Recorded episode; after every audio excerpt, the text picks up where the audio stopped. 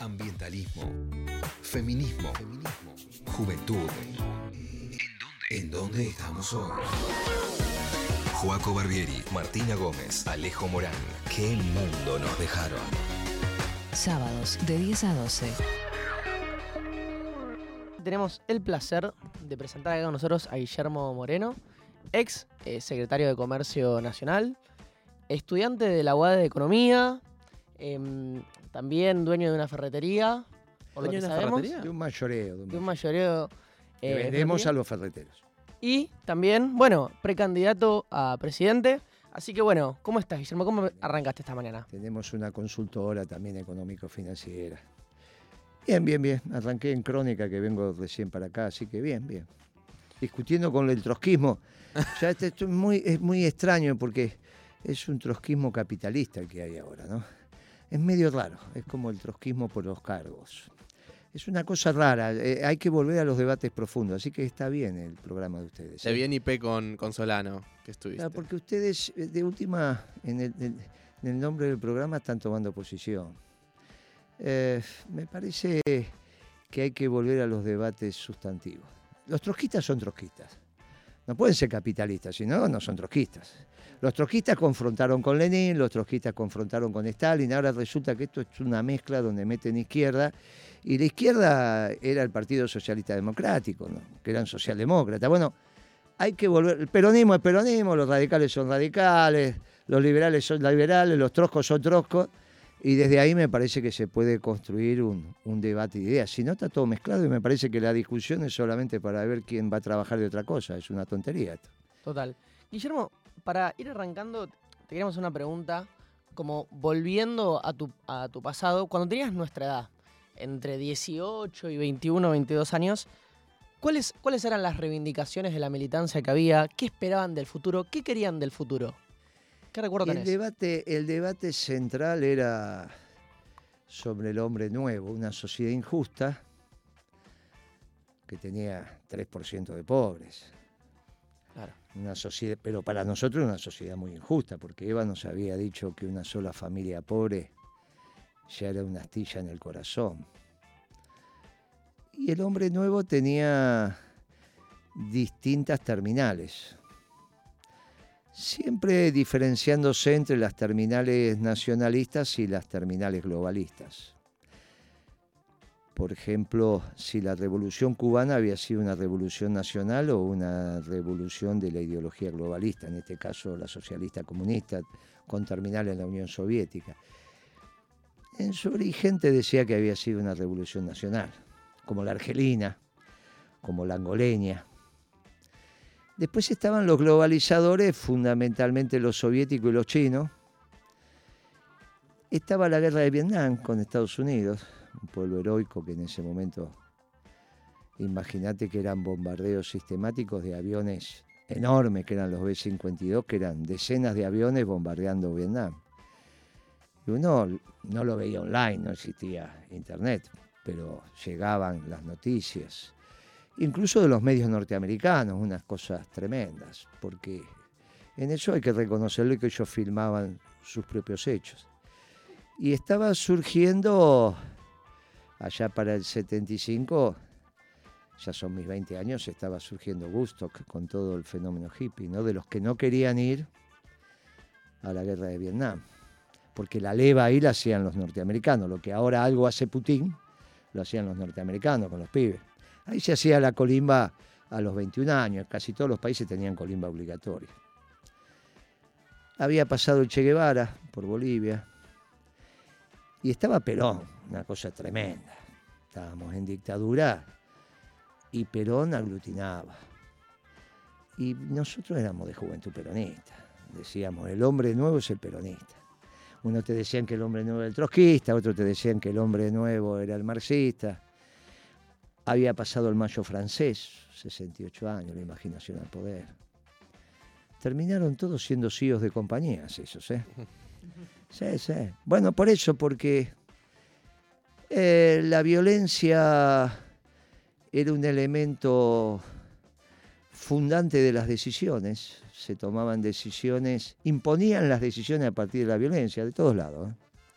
De todos lados. La violencia era casi ordenadora de la política en cuanto a cómo diferenciabas las fuerzas. Eh, de todos lados, ¿eh? en todos lados, en todos lados. Eh, bueno, eso en la Argentina terminó con la dictadura. Y surgieron otros parámetros de discusión. Entre ellos ustedes que están preocupados por otros temas. Nosotros estábamos preocupados por el hombre, cuando decimos el hombre nuevo es el hombre genérico, no, no vamos a empezar con les hombres nuevos, el hombre nuevo. Se hablaba y se entendía. Eh, así que es una juventud con mucha pasión y patriotismo, mucho debate por los temas que considerábamos relevantes. Claro, visto hoy 60% de pobreza en la Argentina, imagínate que yo te hablo de una Argentina de 3, 4% de pobreza, decir, pero ¿qué les pasaba?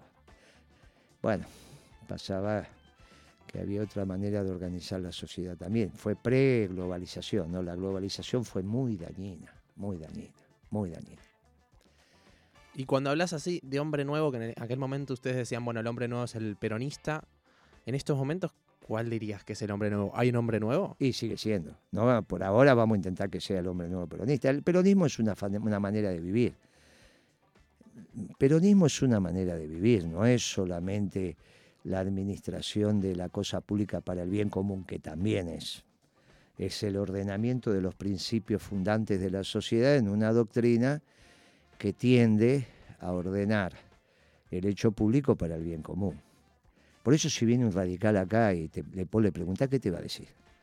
¿Qué te va a decir un radical? Los radicales son una bolsa de trabajo. ¿Qué te puede decir Macri, por ejemplo? Cuando acá administraba el macrismo, esto, ¿qué te podía decir? No, vamos a barrer mejor, esto va a estar mejor pintado. De estas cosas que estamos hablando no hablaba.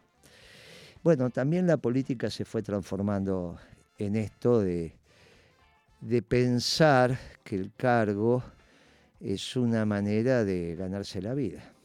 Entonces es una discusión por un puesto de trabajo, horrible. Entonces el peronismo sigue siendo el hombre nuevo en comunidad, en comunidad. ¿Cuál sería la diferencia central con mi ley si estuviera aquí? Que no te va a hablar del bien común, te va a hablar de la competencia entre los hombres y de la supervivencia del más apto.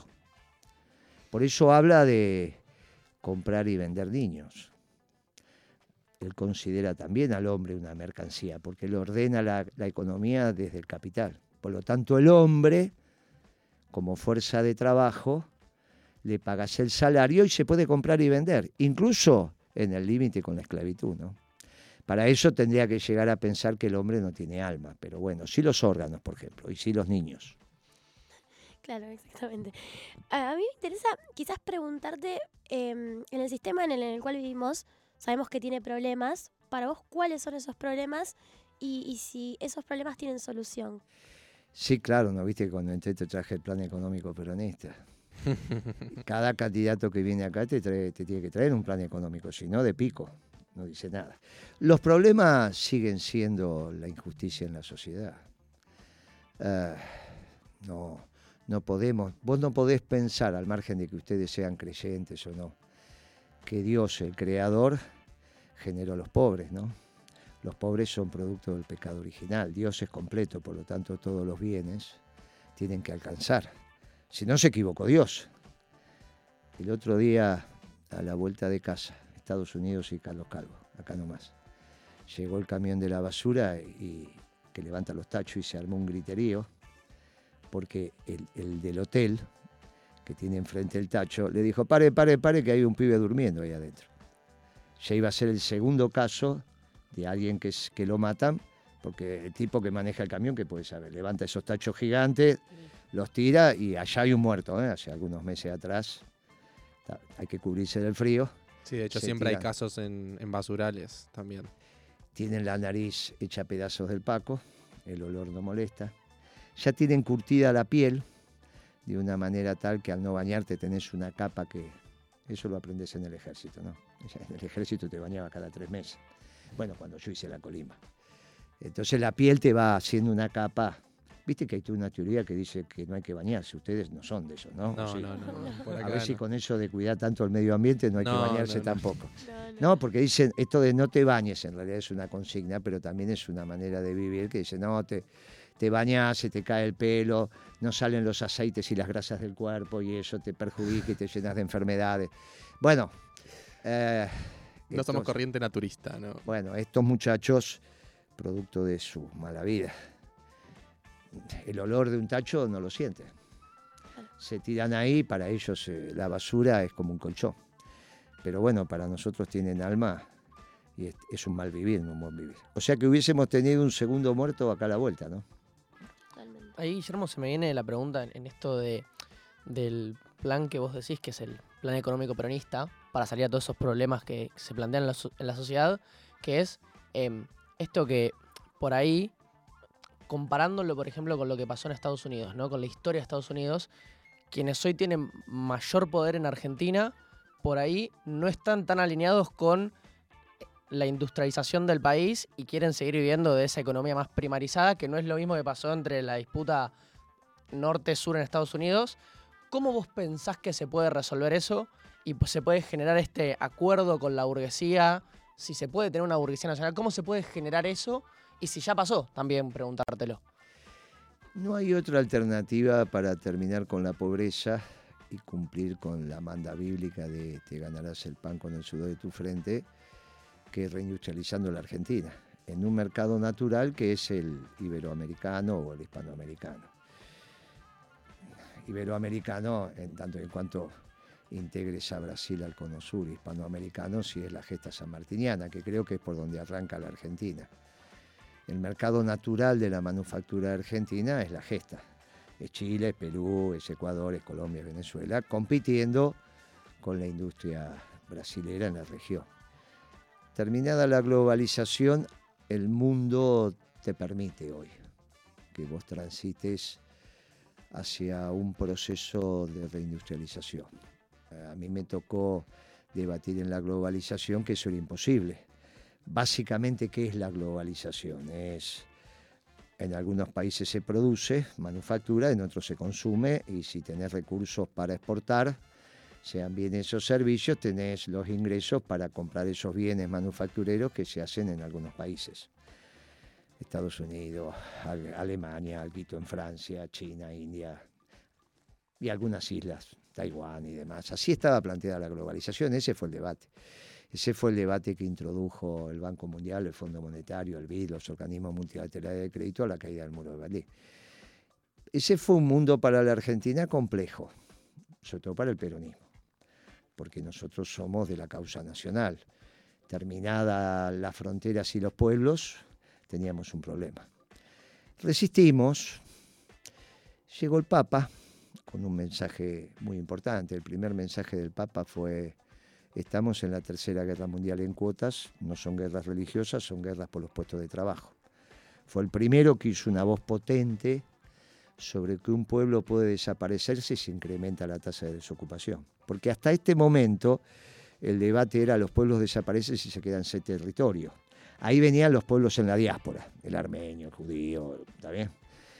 Pero ahora era un debate no fácil de sostener.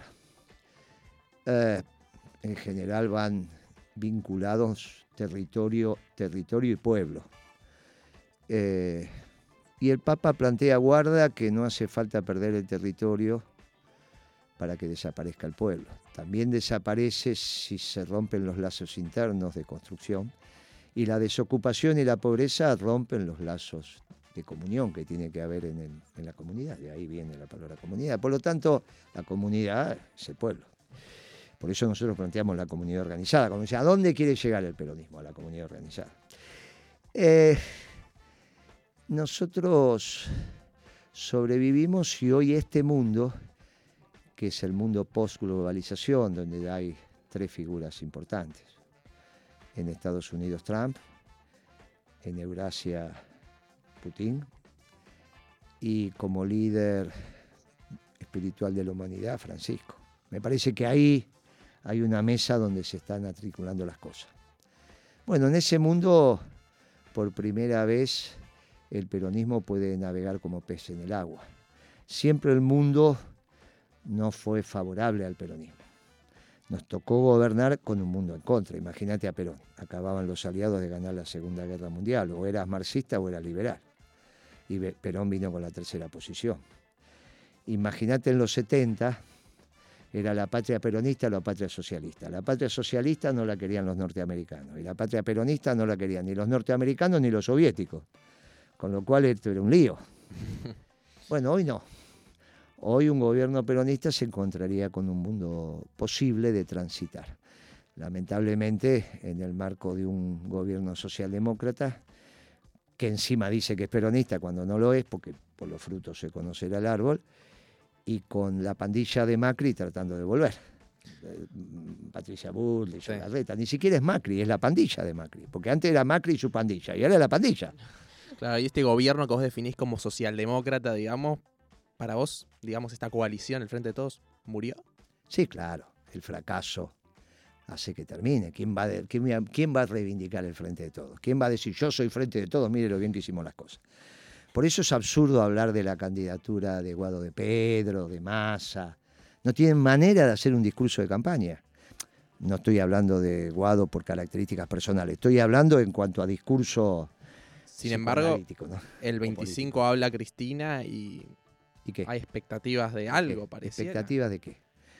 Las expectativas de los cuñados de la familia que viven sin laburar porque viven del jefe de la familia y entonces tratan de seguir con expectativas. Mira, lo dijo Brancatelli con todo el respeto que le tengo. El otro día estuve en- ahí en C5N Sí. y Brancatelli, no, no, no tenés razón, Guillermo. Cristina tiene que aguantar hasta el 24. Entonces lo primero que pensás, 24 de mayo, pero si el evento es el 25, no puede ser. El año 24 no puede ser. Es 24 de junio, muchachos, cuando cierran las listas. Claro. Claro, ¿viste? Entonces, esto es una barbaridad. Esa Cristina está a los gritos pidiendo, déjenme en paz. Déjenme, eh, y hay que dejarla en paz a esa mujer que no tiene el descanso del guerrero. Mire, chicos, en, en- en la vida es, Eva decía que es una lucha, por lo tanto, ¿eh? Y uno es un soldado de la causa, pero todo soldado de la causa, todo combatiente necesita el descanso del guerrero, no se olviden nunca de esto. Todo, todo soldado está preparado para el combate, pero también está preparado para el descanso. ¿Cuál es el descanso del, del guerrero? Tu casa, cuando llegás, jugás con tus pibes, tu señora hizo la comida o no, vos te pones a cocinar, no importa, pero en algún momento vos te sacás la armadura y dejás las armas. ¿Quién lo enseñó esto? Y los chinos que fueron los primeros que empezaron a reflexionar sobre el arte de la guerra, así se llama el libro. Tiene miles de años. Y entonces le explicaban al emperador cómo formar sus, ejércitos, pero le explicaban la importancia del descanso del guerrero. Cristina hace años que no tiene el descanso del guerrero. Y entonces está como está. Y ahora la siguen tironeando. ¿Qué es lo que vos decís? ¿Qué puede decir Cristina el 25 de mayo? Reflexionemos sobre eso. ¿Qué podría decir? No, voten al frente de todo que voy a poner a masa de ministro de Economía. Pero es un absurdo. Voten al frente de todo que el candidato va a ser Kisilov y va a ser la devaluación que hizo en enero del 14. Y vamos a terminar entre 38 y 25% de inflación, que fue lo que dijo el otro día con las cifras de la ciudad. Tan perdida está que no usa las cifras de la INDEC, no sé si se dieron cuenta. ¿Pero qué le pasa a Cristina que no usa las cifras de su instituto? No, porque si no me cuestionan. ¿Y qué te molesta que te cuestionen? O sea que si te dicen mañana que el pelo, como está tan mal, te cortás el pelo y te pelás. Pero si al peronismo toda la vida le dijeron que estábamos mal. Entonces, ¿para qué? Porque ella quiere esquivar el debate sobre la mentira del INDEC. Y no se está dando cuenta que primero entregó el INDEC, después lo entregó a debido y después entregó la causa. ¿Lo hizo consciente? No, lo hizo porque no da más.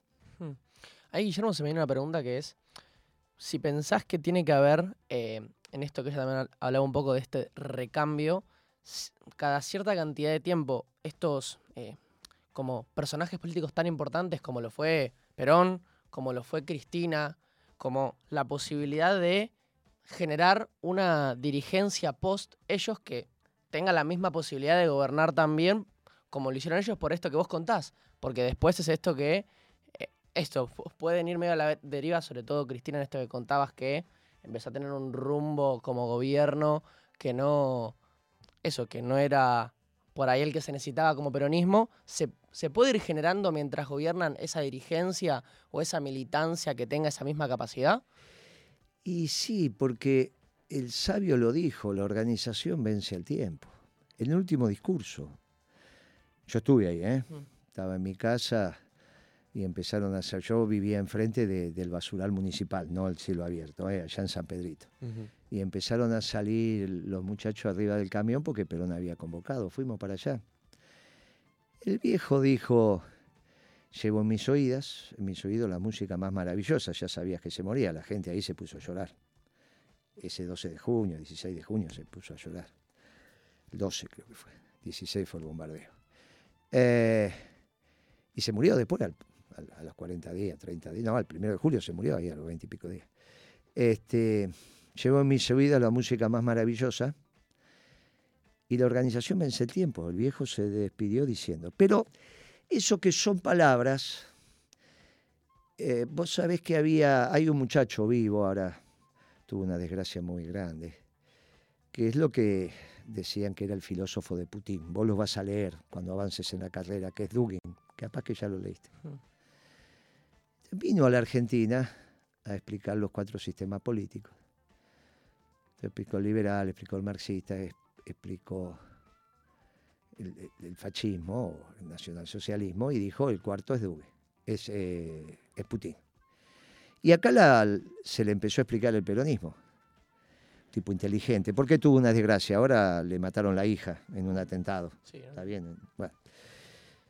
Se la tendrían que haber agarrado con él, pero bueno, se la agarraron con la hija, también parece que era una dirigente política. Bueno, estas cosas que pasan. Eh, y él de ahí reflexionó y dijo, es que yo no conocía el peronismo. Claro, en Europa, formado con las categorías europeas, no conocen al peronismo hasta que lo descubren. Y el tipo dije, estuve equivocado. Todo lo que estuve contando está equivocado. Y yo los admiro a ustedes, dijo, porque murió hace muchas décadas Perón y siguen diciendo que son peronistas porque tienen una doctrina. Mientras que nosotros con Putin no sabemos si cuando se muera qué va a pasar. Más, lo mío era tratar de construir la doctrina, pero no conocía el peronismo. Ahora que lo conocí, me parece que lo más cercano que está haciendo Putin es peronismo. ¿eh? Dijimos, no, todavía falta, pero no importa. Así se hace con doctrina. Lo que pasa que, ¿qué es la doctrina? Lo dijimos al principio. Vos tenés valores fundantes de la sociedad, el amor. No hace falta discutirlo. ¿Cómo vamos a, formar una sociedad desde el odio? ¿Cómo vamos a formar una sociedad en la injusticia? Entonces la justicia es un principio ordenador básico. Es una verdad absoluta, no hace falta demostrarla. La valentía, que eres una sociedad de cobardes, no puede ser. Hay cuatro o cinco principios que son verdades, que articulados para nosotros los peronistas, ¿de dónde vienen esas verdades? La libertad. Cuando discutimos con mi ley. Para mi ley, la libertad es una construcción social. Para nosotros la libertad es un don de Dios. Mirá que dos visiones distintas. Dios es el que te da el libre albedrío. No es la sociedad. La sociedad tuvo esclavos. No es una construcción social. Es el don de Dios. Y vos tendiendo, si es que apostás y crees en la creación y apostás a perfeccionarte, y que tracto sucesivo te volvés a acercar a la divinidad dejando de lado el pecado original, ese es el tránsito de la vida. Si no sos hombre o mujer de la creación, pensás que esto se termina con vos. Cuando se apague el sol tenemos un lío bárbaro. Algún día se va a terminar esa fusión que, que se está dando ahí, ¿no? O fisión, bueno, una de las dos, que se está dando ahí. Alguna la fusión, una de las dos. ¿Y qué pasa? ¿Se termina? ¿Cómo se va a terminar todo? ¿Cómo esta magia de la vida se va a terminar porque se, se termine la cre porque se, se apague el sol? Es una estupidez del racionalismo europeo. De eso de que la mente se impone. El hombre es cuerpo y alma. Cuando vos le decís a mi ley que la libertad es un don de Dios y que, que la muerte es el último don y que no le temes a la muerte. Ahora Real hizo algo bien interesante que cuando vos hablabas de mi, mi época había una consigna, miren compañero que la muerte no duele. La muerte no duele. La muerte no duele. Viste que Real ahora dijo, no, fue dulce. Cada tanto algunos de estos que están en televisión se mueren y, viste que sobreviven y cuentan. En mi época fue Sueiro, ahora es Real. Pero está muy bien que lo hagan, no, no estoy criticando. Pero digo, e, era una, miren que la muerte no duele. La muerte no duele. La muerte es el acercamiento al, al Creador. Por eso es ser el último don de Dios. Ahora, ¿qué haces en una sociedad que transitas desde el pecado? Y tratas de generar un concepto que es el bien común y de ahí administrar las cosas. Bueno, eso es la doctrina. La doctrina va construyendo, para el caso del peronismo, sus dirigentes. Hubo uno que obviamente fue el ordenador, que fue Perón y su esposa, Eva, gran comunicadora. El resto vamos pasando. La doctrina es la que perdura. Lo importante de esto no es que lo hizo un equipo de economistas, dirigentes sindicales, esto es el plan económico, ¿no? Lo señalo, pensamos que estamos en televisión, estamos en radio. Lo importante de esto, el plan económico, no es que lo hizo un grupo de economistas, dirigentes sindicales o empresarios. Lo importante es que dice plan económico peronista. Eh, eh, digamos, el peronismo tuvo que pasar las décadas suficientes para decantar su conocimiento y decir, esto es la economía peronista. No es una economía marxista, no es liberal, no es socialdemócrata, no es neoliberal, no es del nacionalismo de exclusión europeo. Es una economía distinta, que cuida el medio ambiente, ¿eh? porque el primero que cuidaba, que habló de medio ambiente fue Perón. Pero no estos, ¿eh? estos son socialdemócratas.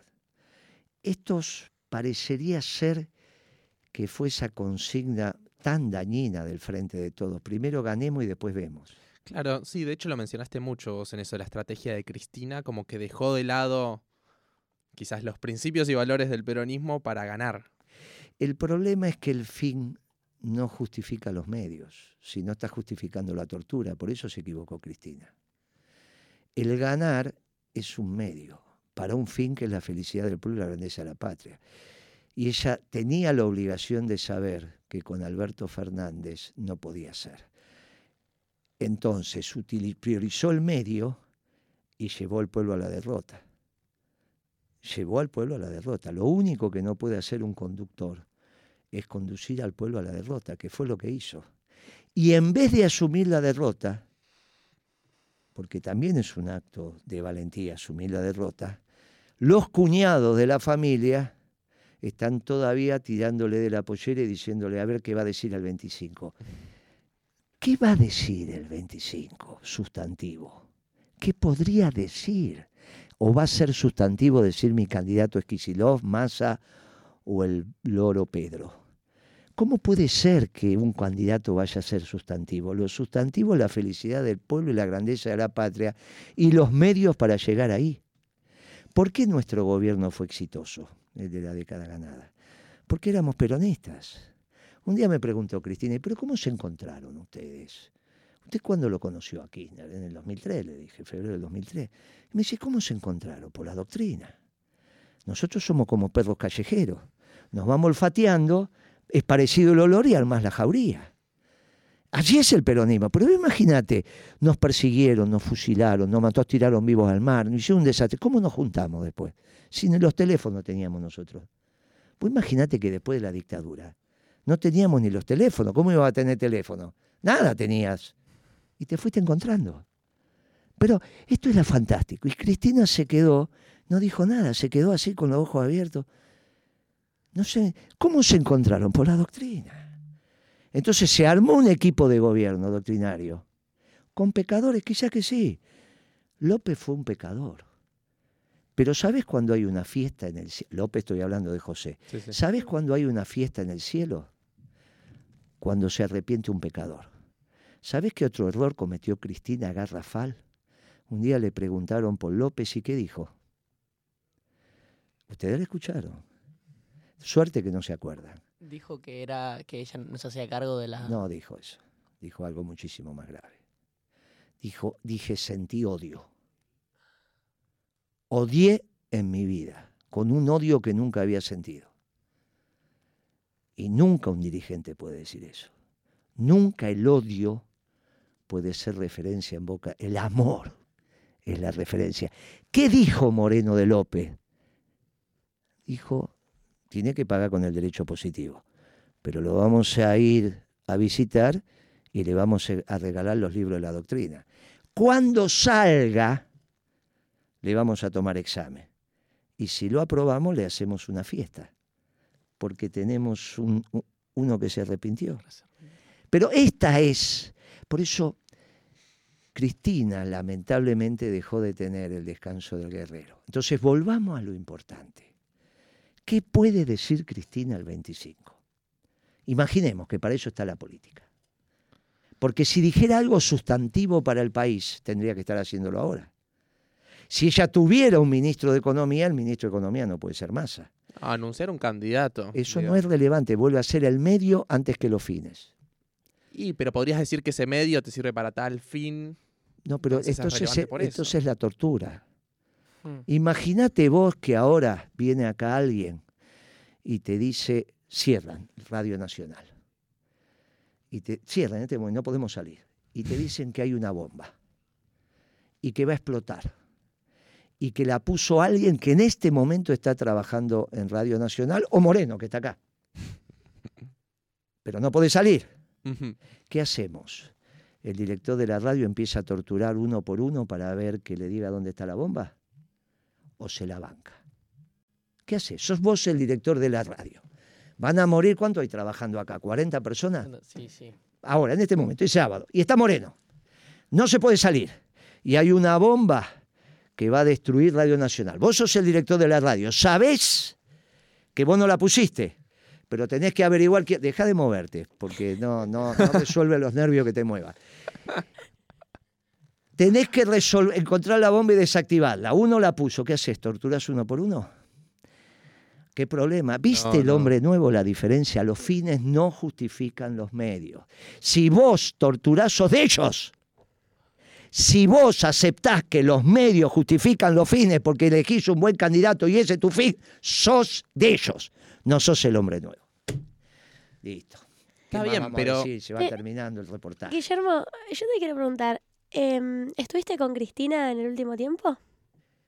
¿Qué es el último tiempo? Porque el tiempo que es No, Cronos o el, el tiempo último año? ¿te encontraste con no, ella? No, no, no, hace No. años que no la veo. La última vez que estuve con ella, vine en el avión presidencial, eh, me había citado Bonadío, me había tardado tres, cuatro días para venir, ella estaba ahí.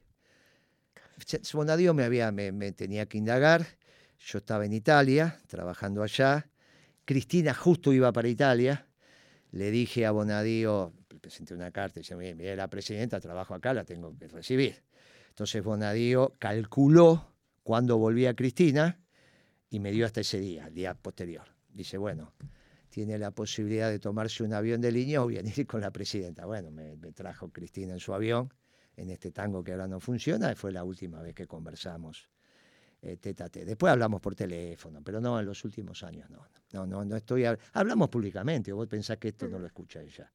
Cuando yo digo que los medios, cuando yo, esto que acabo de decir, ¿qué vas a decir de importante o qué va a decir Cristina de importante el 25? Inmediatamente, no es que está desinformada. ¿eh? Obvio, obvio. Este programa lo escucha, o vos pensás que no lo va a escuchar. Fue Moreno a Radio Nacional, y vos pensás que no lo escucha.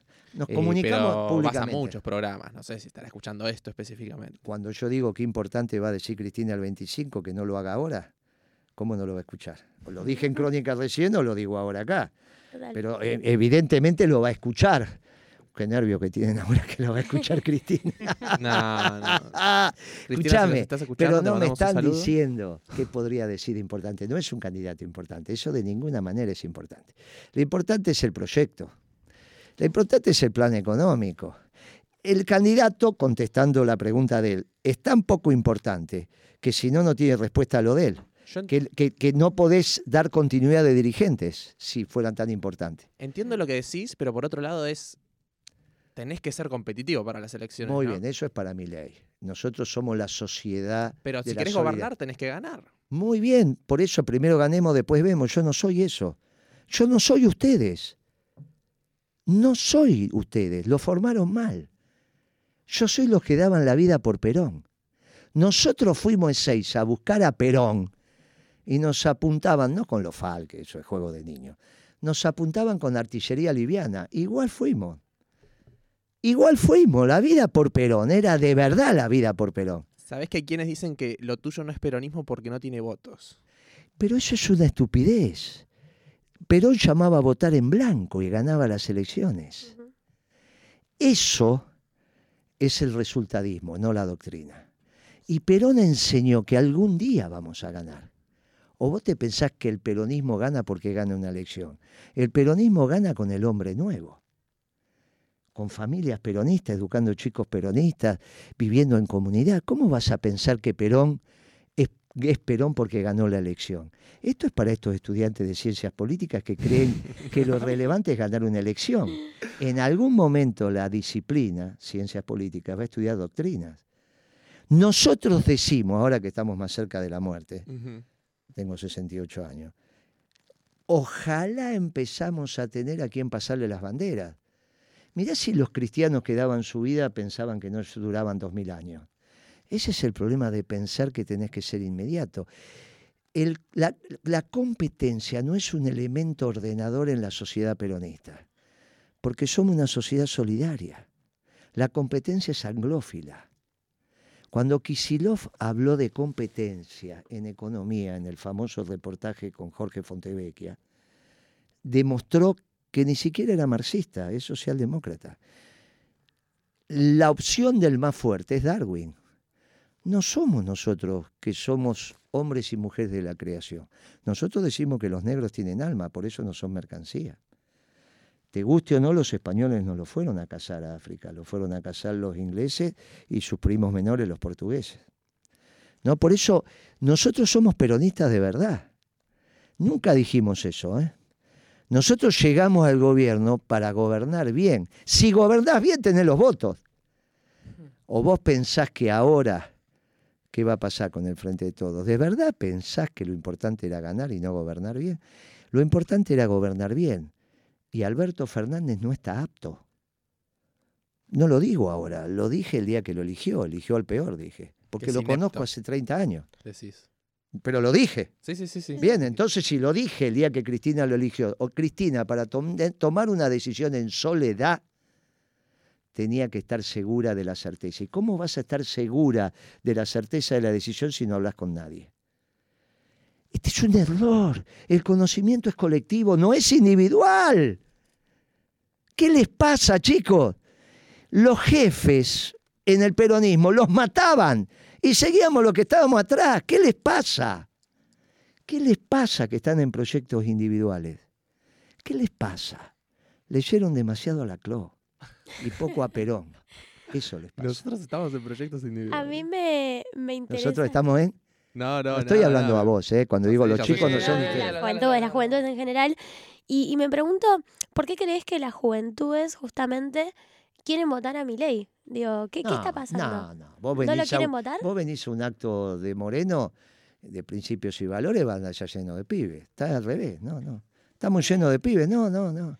Lo- ahora, que vos me digas que mi ley, en términos económicos, está en la edad del pavo, te acepto. No se baña, no se corta el pelo, se pelea con todo el mundo. Es la edad del pavo, ustedes ya pasaron. Eh, Los varones estoy hablando. Mm. ¿eh? Viste que hay dos años donde estás en la edad del pavo. Eh, de 12, 14. Bueno, esto, esto que te... en mi ley en términos económicos está en la edad del pavo. En términos políticos es interesante porque movió el árbol.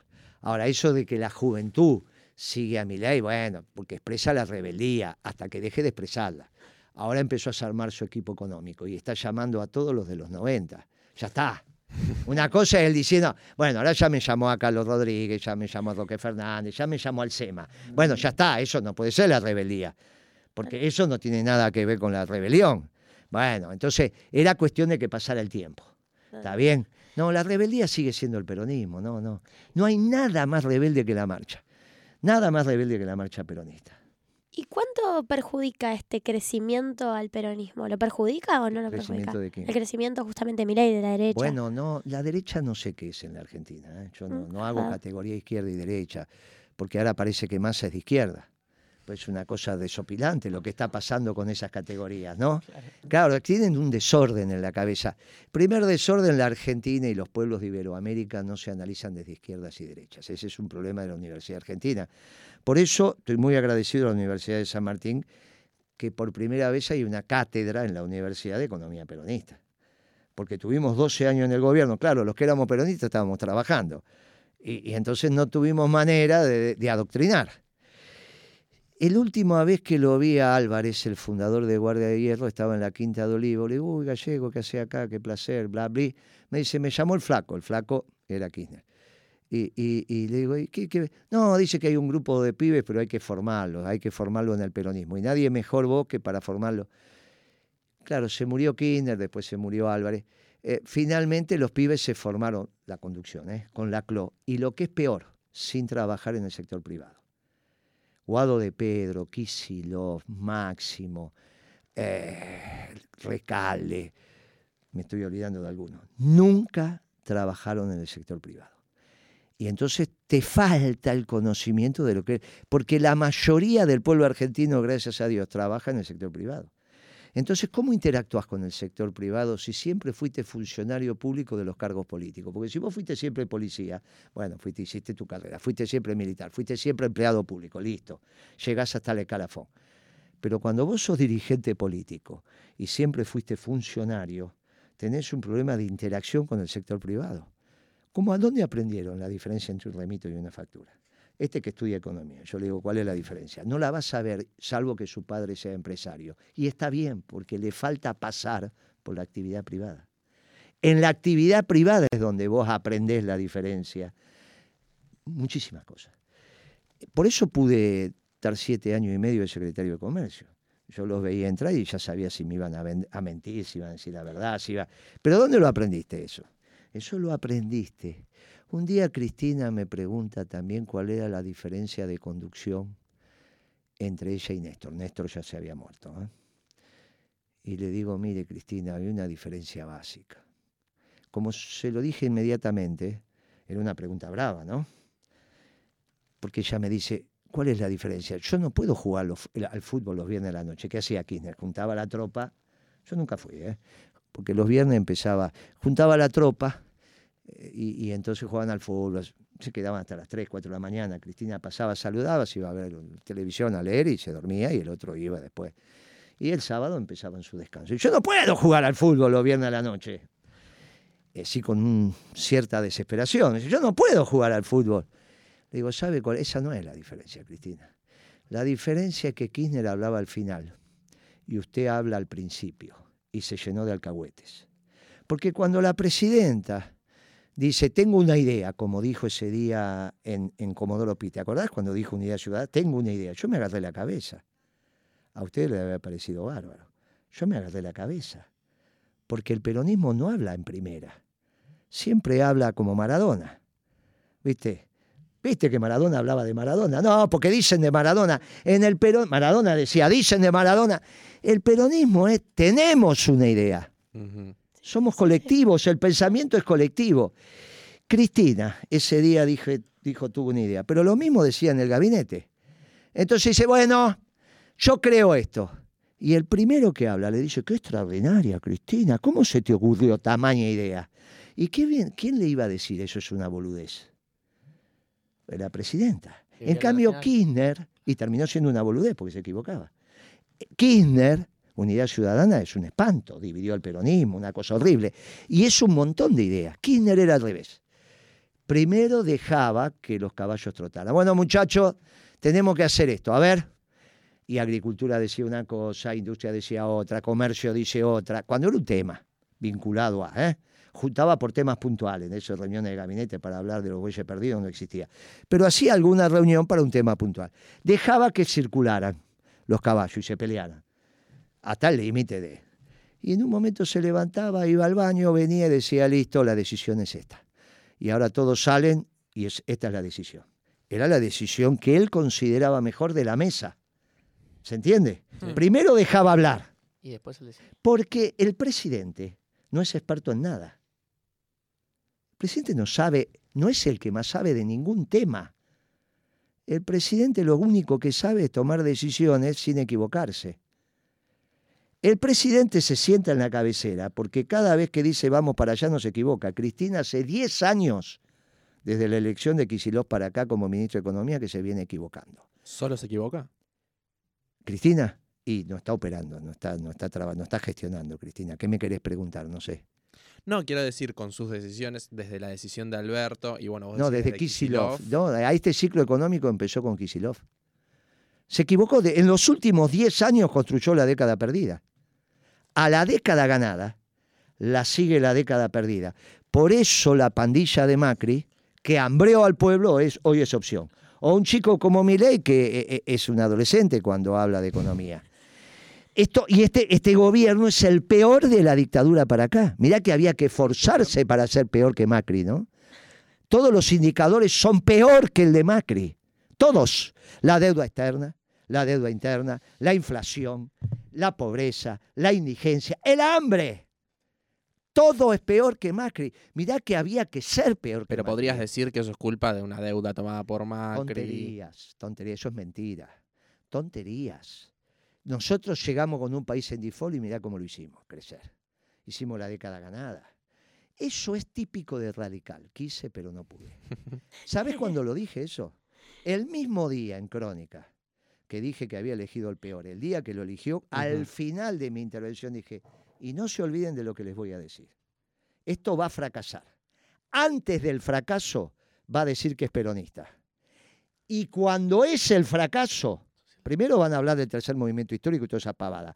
Cuando venga el fracaso van a decir que es peronista. Y el día antes del fracaso final van a decir que hice y no pude. Que fue lo que dijo Alberto. Que la deuda, que la guerra de Ucrania, que... Pero déjate de bromar. Ese es un contexto que lo sabía. Vos llegaste al gobierno sin saber que Macri se había endeudado con el Fondo Monetario. No, ¿Qué pero por ejemplo, él Yo habla. mandé una carta. Yo firmé una carta como coordinador de la Comisión de Economía del Partido Justicialista, diciéndole a la señora Lagarde, en nombre del peronismo, a dónde nos estábamos metiendo. Y le designé tres negociadores, uno de los cuales, su yerno, es el segundo o tercero de masa. ¿Está bien? Designé tres negociadores. Todos sabíamos cómo era la economía. Todos sabíamos lo del crédito del fondo y todos teníamos que garantizar la felicidad del pueblo y la grandeza de la patria con ese lastre. Como ahora yo hago un plan económico sabiendo que la deuda creció. ¿De qué estamos hablando? Quise pero no pude como los radicales. Son socialdemócratas. Ahora, si vos querés encontrar excusas, Cristina te dijo 20 veces, por favor déjenme en paz. Y resulta que ahora tienen expectativa por lo que va a decir el 25. ¿Por qué no me explican en qué se basa la expectativa en términos de proyecto de país. No en términos de si va a ser Kicillof, Massa, Aguado de Pedro, que no tiene ninguna importancia para mí. Los tres hacen parte de la década perdida. Díganme a alguien que puede elegir Cristina aparentemente, el que va a ser candidato responsable de la década perdida, porque participó con, a la gran responsable es Cristina, pero que participaron de este fracaso, ¿qué expectativa pueden tener al margen de eso, de proyecto de país? Chicos, tienen 20 años, ¿qué les pasa? Bueno, no, mu- muchas cosas las que vemos es eso, como que en este contexto por ahí la gente ni siquiera, o, o yo lo que hablo con mi alrededor es que ni siquiera está pensando en un proyecto de país, no está pensando en el futuro, piensa en mañana, en la inflación, en que no tengo- cómo... no tengo- yo no tengo la culpa, somos peronistas, nunca hicimos eso. Somos, el peronismo nunca es inmediato. Eso de no tener principios es socialdemócrata, es la escuela austríaca, son los posmodernos. No somos nosotros que somos clásicos. No cómo- tenemos nada que ver. Mi mamá me formó diciéndole, "Pi- pibe, yo, yo no termi- terminé la primaria, vos tenés que terminar la universidad.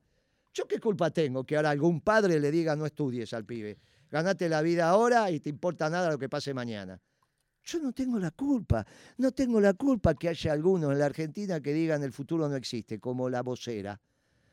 ¿Viste que la vocera sacó un, un Twitter diciendo el pasado ya fue, el futuro no existe y vive el presente? Eso es la- pero eso lo dijo Cerruti. Cerruti es socialdemócrata. Yo no tengo la culpa que la hayan puesto de vocera de este gobierno y que lo que transmita son la negación de los principios y valores. Yo vengo a hablar de los principios y valores y vos me querés hablar de una sociedad que no tiene principios y valores y yo, aunque seamos dos, vengo a hablar de los principios y valores. Tu primer pregunta era, ¿qué hacía yo a tu edad? Construía el hombre nuevo. Ahora, si vos querés construir esto, es tu problema. Yo te invito a la revolución. Yo te invito de- a la revolución, yo no te invito a que te conformes con esta sociedad, que a un pibe lo matan porque estaba durmiendo en un, en un tacho de basura. Esa es la sociedad. Si vos me decís que los pibes que te rodean a vos están pensando así, cambia de amigos. Te invito a participar en principios y valores y casate con una que tenga principios y valores, porque va a educar a tus hijos maravillosamente bien. ¿eh? Y ahí, Guillermo, ¿cómo pensás que en, todas las aristas de problemas que está teniendo el país hoy en día se pueden resolver? Pero cómo no, ya lo hicimos, deja, eso ya está. Lo hace Pero, parecer por muy ejemplo, fácil. eso, el narcotráfico. El todo narco, yo dije, Sí. ¿dónde voy a resolver el Paco? ¿Qué dije? ¿Dónde lo voy a resolver? El primer día. En Nordelta. ¿Viste? ¿Qué sabes?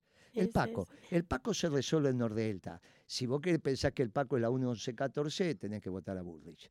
Si pensás que el Paco se resuelve yendo a Nordelta, votá a Moreno. Es así de fácil. El peronismo sabe lo que tiene que hacer, en pero ya lo hicimos. Hmm. Te lo traje escrito para que vos lo lees, lo estudies, sos estudiante de economía y lo explicás vos, después se lo explicás a los chicos. Esto, yo lo que estoy diciendo es, muchachos, yo le vengo a dar un modelo de trascendencia, como siempre fue el peronismo, para los próximos siglos. No hay doctrina superadora al peronismo. El peronismo es lo nuevo y es lo que avanza hacia la perfección. Hasta que alguien no explique a alguien más perfecto que el peronismo, esto es lo que va de punta. Todo lo demás es mucho más viejo. Imagínate no tener proyecto de vida. Eso es viejísimo. Eran los muchachos que salían a cazar y no sabían si volvían.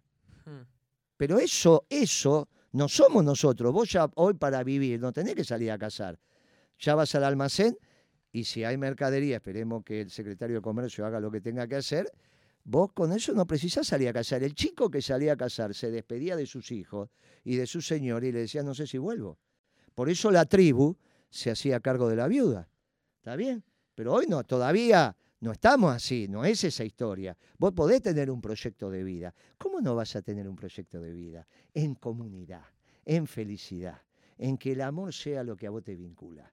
Pero por favor, ¿cómo no vas a tener amor por los pajaritos? Amor por las plantas, amor por la vida, amor por la creación de Dios. Y ahí terminamos hablando de Francisco, que después fue San y volvió a ser Francisco ahora con el Papa. ¿Ah?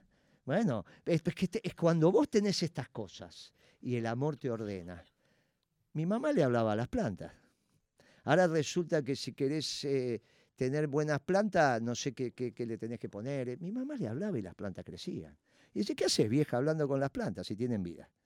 Y vos le hablas a las plantas y las plantas te contestan, creciendo, poniéndose contentas. Mi vieja fue a la primaria, pero le enseñaron en una familia que había amor, que había que tener amor por las plantas, por las mascotas, por... ¿está bien? Hacían parte de la familia. Bueno, esa es una sociedad que yo quiero. No que tener que salir de caño todos los días y no saber qué. Yo quiero hacer política y, y en todo caso el adversario es el que está enfrente, no el que está atrás. Para Alberto Fernández, ¿cuál es el problema? El adversario es todo lo que no es él. Viste que tiene relaciones circunstanciales. No es joda, no tiene amigos. Hmm. No tiene amigos, tiene relaciones circunstanciales, porque no es un hombre de la comunidad, es un hombre posmoderno. Entonces se encuentra con Macron, que lo debe haber visto cuatro veces su vida, y se besuquea todo. ¿Por qué se besuquea todo con Macron? ¿Cuál es la historia de besuquearse con Macron? Porque Macron tampoco tiene relaciones permanentes, son posmodernos. Entonces, es lo que dijo Cerruti, el pasado ya fue, el futuro no existe, vivamos el hoy. Entonces, todas las relaciones son de hoy. Y es la antítesis de nosotros. ¿Cómo, ¿Cómo podrían haber construido un mundo los antiguos si todo era hoy? ¿Cómo se animaron a cruzar el Atlántico, encontrarse con otras civilizaciones, construir familias, pensar, a invertir, a ahorrar, hacer cosas que no vas a disfrutar? ¿Qué es el ahorro, econo- futuro economista? Sacrificar consumo presente por un bienestar futuro, ¿estamos de acuerdo? Estamos de acuerdo. Y entonces, ¿cómo lo vas a hacer si pensás que no hay futuro? ¿Qué le pasa a la Cerruti? ¿Sabe qué le pasa? Que habla mucho con Alberto Fernández. Ahora, los economistas que eligieron son iguales. Y entonces no construyen un proyecto de país. Volvamos a la pregunta, porque me encantó. ¿Qué puede decir de importante? No un candidato que no tiene ninguna importancia. ¿Qué puede decir de importante? Imagínate, se murió Perón, Kirchner, Evita y acá estamos. ¿Qué puede decir de importante Cristina el 25? Bien, si no va a decir nada importante, ¿por qué no la dejan en paz? ¿Por qué no la dejan en paz? Que vaya al descanso del guerrero y pueda dedicarse a sus temas, que se los dijo en la cara. ¿Cuál es el tema que dijo en la cara en el reportaje en C5N Cristina? Que la, que la apabulla. Un solo tema dijo. No puede ser que no lo hayan escuchado y Sí, sí. memorizado. Me, me quedé pensando, ¿cuál, cuál era? Un El solo único tema. tema que lo apabulla. El tema que la apabulla. Pero chico, fue la hija. Ah, sí, cuando la Florencia, sí. claro, sí. ¿Por qué habla y no la escuchan? ¿Por qué habla y no la escuchan? Nadie, no solo ustedes, los que la rodean. Déjense de joder y escuchen lo que dice que está pegando unos gritos de auxilio. Tremendo, Mm. tremendo. Dejen de reflexionar desde la superficialidad y empiecen a reflexionar en lo profundo. Ese reportaje, Cristina, dijo, déjenme en paz. Me tengo que ocupar de mi hija. Hmm. ¿Cómo no lo escucharon? Sí, sí, sí. Bueno, estamos hablando con Guillermo Moreno, para que nos estén escuchando, porque hablamos un montón, pero no lo, no, no lo contamos a- acá al aire. Em, y nos pueden dejar sus mensajitos al 11 39 39 88 88. Muy interesante. Me interesa que pasemos a hablar un poco de, de ambiente también, ¿no? Que es eh, el tema que, que nos compete acá todos los sábados. Y quiero empezar quizás preguntándote qué relación tiene este plan eh, este proyecto económico que, que vos nos traes acá en relación con, con algo muy importante para los argentinos, que son las Islas Malvinas. Digo, ¿qué, es lo primero que harías, por ejemplo, vos, Guillermo, sobre los recursos eh, de, de las Islas Malvinas si estas, por ejemplo, volvieran a ser argentinas? Lo primero es que vuelvan a ser argentinas, no solo por las Malvinas, sino por su proyección antártica. La Antártida no es, un, no es el Polo Norte. Polo Norte es agua, congelada pero agua. Ahí hay un continente, por lo tanto hay recursos. Y así como algunos van a la Luna, otros van para la Antártida. Y se van a querer quedar con la parte que nos corresponde, por historia, por derecho, por proyección geográfica, por todo lo que decimos los argentinos. Ahora están los británicos ahí y estos muchachos súbditos del rey lo que quieren desde la Antártida es llegar al pedazo que nos corresponde a nosotros y también están entrando por Australia y por Nueva Zelanda, ¿no? en el Commonwealth y demás. Eso es una geopolítica elemental que la estamos viendo ahora. Eh, lo primero para recuperar, tenés que igualar el PBI per cápita de los, de los británicos. Eso te va a llevar 20, 25 años. No lo vamos a hacer. Con una tasa de crecimiento exponencial del 8 o 9% es lo que tardás. ¿Está bien? A valores constantes tenés que llegar, presentes y constantes, tenés que llegar un billón y medio. Mm. es- Un billón, ¿no? ¿No es medio un delirio pensar en eso ahora? No, por eso estoy hablando 20, 25 años. Me estoy contestando la pregunta, ¿no? Sé cuál sería el Sí, sí, sí, sí. no- o no la entendí. No, no, está no, perfecto. no, está perfecto. Eh, es por ahí, es por ahí. Ah, bueno. Entonces, eh, tenés que estar 20, 25 años para tener un PBI como el de los británicos y ahí empezás a discutir igual igual. Mientras tanto, tenés que garantizar que sigan siendo parte del territorio nacional, eh, generando una inserción geopolítica como corresponde. Eh, nosotros, después de evaluar el mundo, este plan económico comienza primero explicando las doctrinas que hay en el mundo ¿De dónde hablan los economistas? No decimos todas las que hay, decimos los que hablan en la Argentina, los economistas que hablan de la Argentina hablan desde una doctrina. Y entonces explicamos cuáles son las doctrinas que hay para decirle al que escucha a un economista, mire, aunque le diga que es independiente, hay una doctrina atrás. Y le damos los tics para que vos puedas saber cuándo un economista es peronista o cuándo no. ¿Está bien? Bien. O es socialdemócrata, o es liberal, o es neoliberal. o- lo segundo, empezamos a decir humildemente que, pens- que pensamos para dónde va el mundo, en este nuevo orden internacional, terminar la globalización para dónde va. Y ahí terminamos con la vieja consigna peronista de América para los americanos.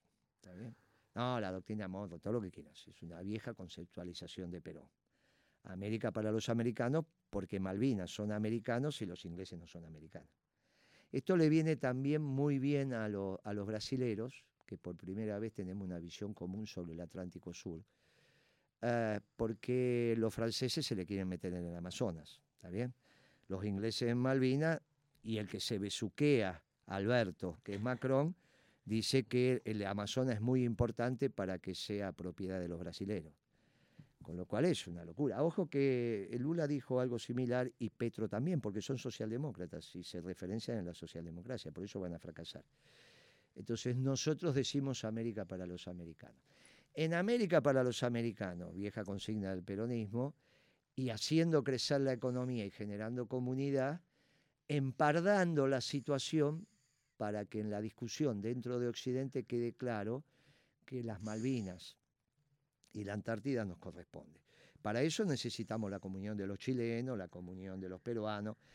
La de los chilenos difícil porque se quieren quedar con la Patagonia también. El que acaba de ganar la elección dijo que hay que rediscutir la Patagonia, por eso tienen un acuerdo de defensa mutuo con los británicos. Bueno, hay que hacérselo saber a los chilenos también. Para eso también tenés que recrear tu sistema de defensa. Obviamente que el sistema de defensa que nosotros planteamos también es el peronista de la nación en armas. La nación. Todos los recursos de la nación a la defensa de la patria, que es el patrimonio común. ¿Qué es la patria? El patrimonio común. Esto también es sistémico. La defensa de la patria no es un hecho tecnológico y hasta secundariamente es presupuestal. Es un tema de vocación y de que, que anide el espíritu de defensa de lo común. Esto para el peronismo no es difícil, eso el peronismo lo, lo va a hacer. Eh, cumplido eso, que yo ya no lo voy a ver, vos seguro que sí, ya tendrás hijos y capaz que tenés nietos, vas a ver a la bandera celeste y blanca flameando en las Malvinas.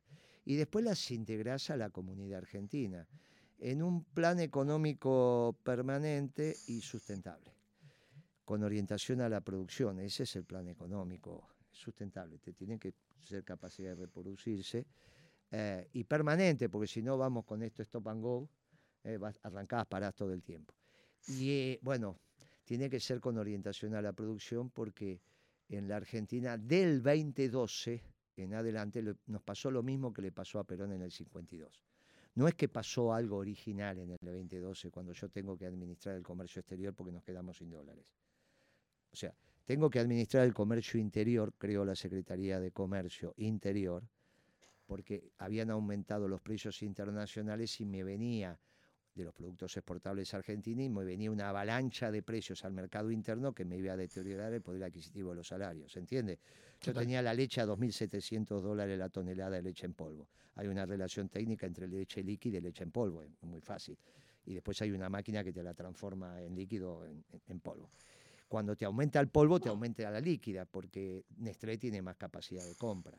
Entonces, ese, y, el comprador de la Serenísima, que va sobre el mismo tambo, tiene que alcanzar el precio de Nestlé. Para evitar eso, yo rearmé la Secretaría de Comercio Interior. Pero después tuve que rearmar la de Comercio Exterior, porque nos estábamos quedando sin dólares.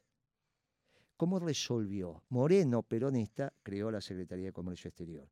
¿Cómo resolvió la socialdemocracia que te estabas quedando sin dólares, o sea, Kisilov? Devaluó. Fíjate la diferencia. Entonces, nosotros teníamos en el 2012 los mismos problemas que había tenido Perón en el, en el 52. Había alcanzado la frontera de producción en términos de competitividad sistémica de la economía. Y teníamos que ir por oferta. Teníamos que priorizar la inversión, no el consumo. Eh, lamentablemente se tomó otra decisión. Esa interna la termina ganando Kisilov, se discute todo el 2013 y en el 2014 viene el geniecito de la bolita y devalúa. Y encima le echa la culpa a Aranguren. ¿Se acuerdan eso, no? Sí. O sea, tiró la piedra y escondió la mano. Ayer, el otro día Cristina dijo, no, nosotros devaluamos.